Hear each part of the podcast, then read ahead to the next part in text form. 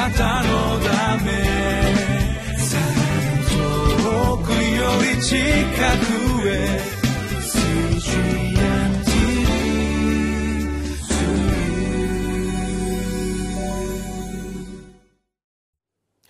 皆さん8月もいよいよ1週間余りとなりましたが皆さんお元気でお過ごしでしょうか？ホライズンコミュニティチャペルの塩島です。今日もこのリビングライフの時間がやってまいりました。今日のタイトルは主の全集団イスラエル。神の町エルサレム。2018年8月23日。今日の聖書箇所は歴代史第一の7章の1節から9章の34節になります。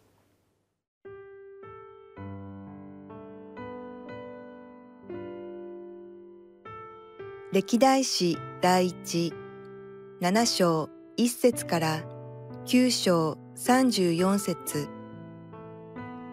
イッサカル族の者はトラ、プア、ヤシュブ、シムロンの4人トラの子はウジ、レファヤ、エリエル、ヤフマイ、イブサム、シェムエル。これは彼ら一族のすなわちトラの頭であって、彼らの家系の有志であった。その数はダビデの時代には2万2600人であった。ウジの子たちはイゼラヘヤ、イゼラヘヤの子たちはミカエル、オバデヤ、ヨエル、イシヤ、合わせて五人。彼らは皆頭であった。この人々に加えて、彼ら一族の者、彼らの家系の者で、戦いに備えた軍隊は三万六千人であった。彼らは多くの妻子を得たからである。一サカル全士族の同胞で、系図に載せられた有志は全部で8万7千人であった。ベニヤミンはベラ、ベケル、エディアエルの三人。ベラの子はエツボン、ウジ、ウジエル、エリモテ、イリの五人。これらは彼ら一族の頭であり、有志であった。系図に載せられたものは2万2034人であった。ベケルの子はゼミラ、ヨアシュ、エリエゼル、エルヨエナイ、オムリ、エレモテ、アビア、アナトテ、アレメテ。これらは皆ベケルの子であった。その子孫のうち、彼らの系図に載せられた一族の頭で有志である者の数は2万200人であった。エディアエルの子たちはビルハン。ビルハンの子たちはエウシュ、ベニヤミン、エフデ、ケナーナ、ゼタン、タルシシュ、アヒシャハル。これらは皆エディアエルの子であった。彼らは一族の頭であり有志であって一万七千二百人従軍して戦いに出るものであった。シュピムとフピムはイルの子であり、フシムがアヘルの子であった。ナフタリの子はヤハツエル、グニ、エツェル、シャルム、これらはビルハの子であった。マナセの子はアスリエル、彼のアラム人のそばめが生んだ。彼女はギルアデの父、マキルを生んだ。マキルはフピムとシュピムのために妻をめとった。彼の妹の名をマーカと言った。それから次男の名はセロフハデ。セロフハデには女の子供たちがあった。マキルの妻マーカは男の子を産み、その名をペレシュと呼んだ。その弟の名はシェレシュであり、その子はウラムとレケムであった。ウラムの子はベダン。これらがマナセの子、マキルの子、ギルアデの子であった。また、彼の妹、モレケテは、イシュホデ、アビエゼル、マフラを生んだ。それからシェミダの子はアフヤン、シェケム、リクヒ、アニアムであった。エフライムの子たちはシュテラフ、その子ベレデ、その子のタハテ、その子のエルアダ、その子のタハテ、その子のザバデ、その子のシュテラフ、それにエゼル、エルアデであるが、彼らはこの地の生まれであるガテの人々に殺された。彼らが家畜を奪おうとして下っていったからである。彼らの父エフライムは何日もの間喪に服したので、彼の兄弟たちが来て彼を慰めた。その後、エフライムは妻のところに入った。彼女は身ごもって男の子を産んだ。彼はその子をベリアと名付けた。その家が災いの最中にあったからである。彼の娘はシェーラであった。彼女は神及び下ベテホロン及びウゼンシェーラを建てた。彼の子はレファフ、レシェフ、その子はテラフ、その子はタハン、その子はダダン、その子はアミフデ、その子はエリシャマ、その子はヌン、その子はヨシュア。私たちは主が補修の地からソロモンが建てた神殿があったエルサレムに再び帰ってきたイスラエルの民がどのように主によって歩んだらよいかが書かれた歴代史から学んでいます。今日は7章から学びます。7章には北イスラエルに属する部族であったイッサカラ族ベニヤン民族ナフタリ族マナセ族エフライム族について書かれています。歴代史の第一7章の1節2節。イッサカラ族の者はトアプアヨシュブシムロンの4人。トラの子はウジヤレファヤエリエル。エフマイイブサムシェムエル。これは彼ら一族のすなわちトラの頭であって彼らの家系の有志であった。その数はダビデの時代には2万2600人であったと書かれています。特にこのイッサカラ族の中に中にいたトラの子たちは有志の家系でありその数はダビデの時代には2万2600人にもなっていたと書かれています。このようにイッサカル族からは勇士つまり敵と戦える者がいたことが記されています。さらにこう書かれています。歴代史の第一の7章3節から5節。宇治の子たちはイザラヘヤイザラヘヤの子たちはミカエルオバデヤヨエヨエルイシア合わせて5人。彼らは皆頭であった。この人々に加えて彼らの一族の者彼らの家系の者で戦いに備えた軍隊は3万6千人であった。彼らは多くの妻子を得たからである。一サカル全士族の同胞で系図に載せられた勇士は全部で8万7千人であった。一サカル族のトラの子ウジの子たちの一族からもこのように敵、まあ、敵とはサタンのことですね。敵と戦うことができる勇士が全部で8万7千人も出ました。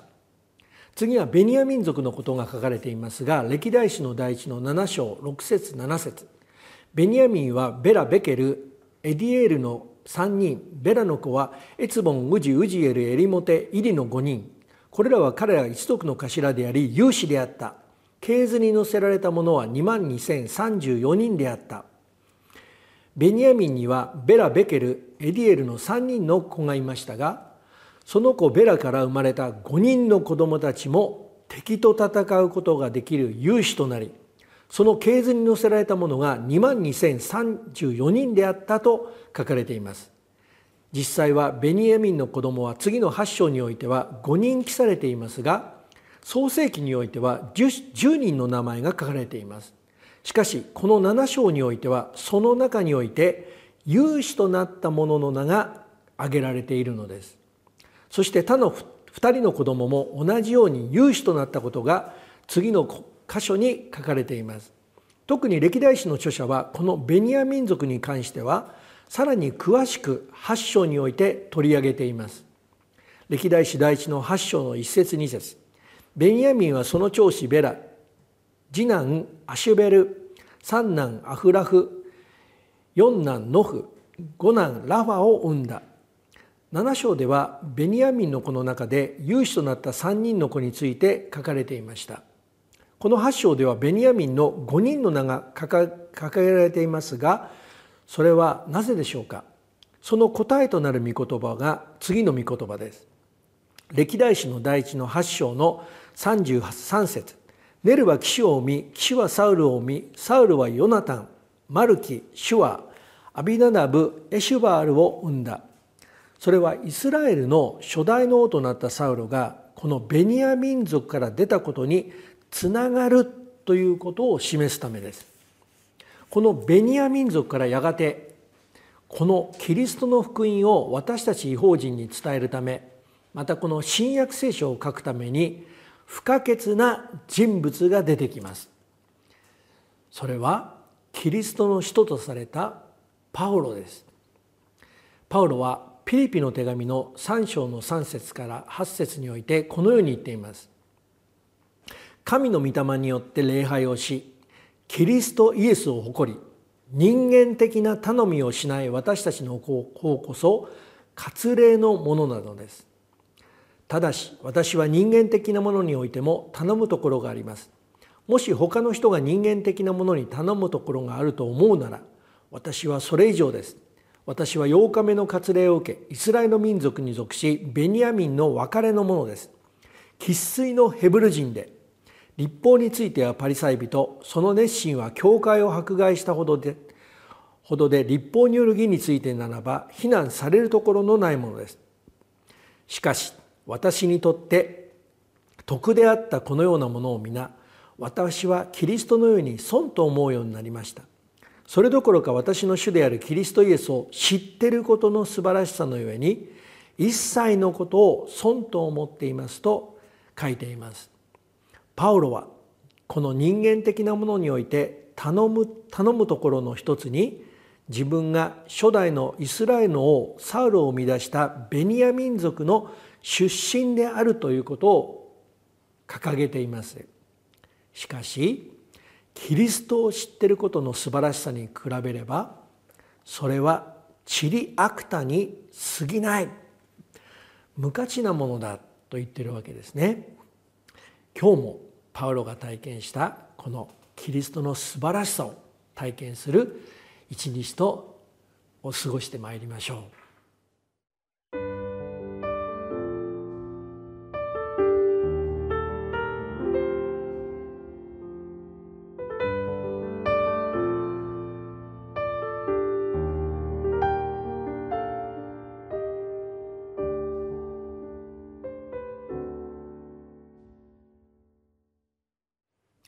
私たちはこの3日間ほとんど人の名前で埋め尽くされているように見える歴代史第一の1章から8章までを学んできました。それは一見聖書の紙面を無駄に使っているように見えてしまいます。しかし聖書の御言葉には現代のキリストを信じる私たちにとって意味がない言葉に思えてしまいますがそこには普遍の真理が隠されています。それがこの9章に書かれている御言葉です。歴代史の第一の9章1節から3節お読みいたします。全イスラエルは系図に載せられた。それはイスラエルの王たちの書にまさしく記されている。ユダは不信の罪のためにバビロンに捕らえ移されていた。ところで彼らの所有地である彼らの町々に最初に住み着いたのはイスラエル祭司たちレビ人及び宮に仕えるしもべたちであった。エルサレムにはユダ族ベニヤミン族エフライム及びマナセ族の者が住み着いたと書かれています。それはこのように補修の地からこのソロモンがの神殿があったエルサレムに帰ってきたイスラエルの人々にはもう王なる人物はいませんでした。つまり人間的なものを頼むことができるものが全くなくなってしまいました。しかしパウロがそのような人間的なものを頼みとする歩みではなく主を王として礼拝することができるために主はこのように主を礼拝するために一番必要な祭司たちレビ人を備えてくださっていたのです。なぜなら私たちが神の御霊によって礼拝する。霊と誠によって礼拝することによってこの信仰の目的であるキリストの素晴らしさを体験することができるからなのです。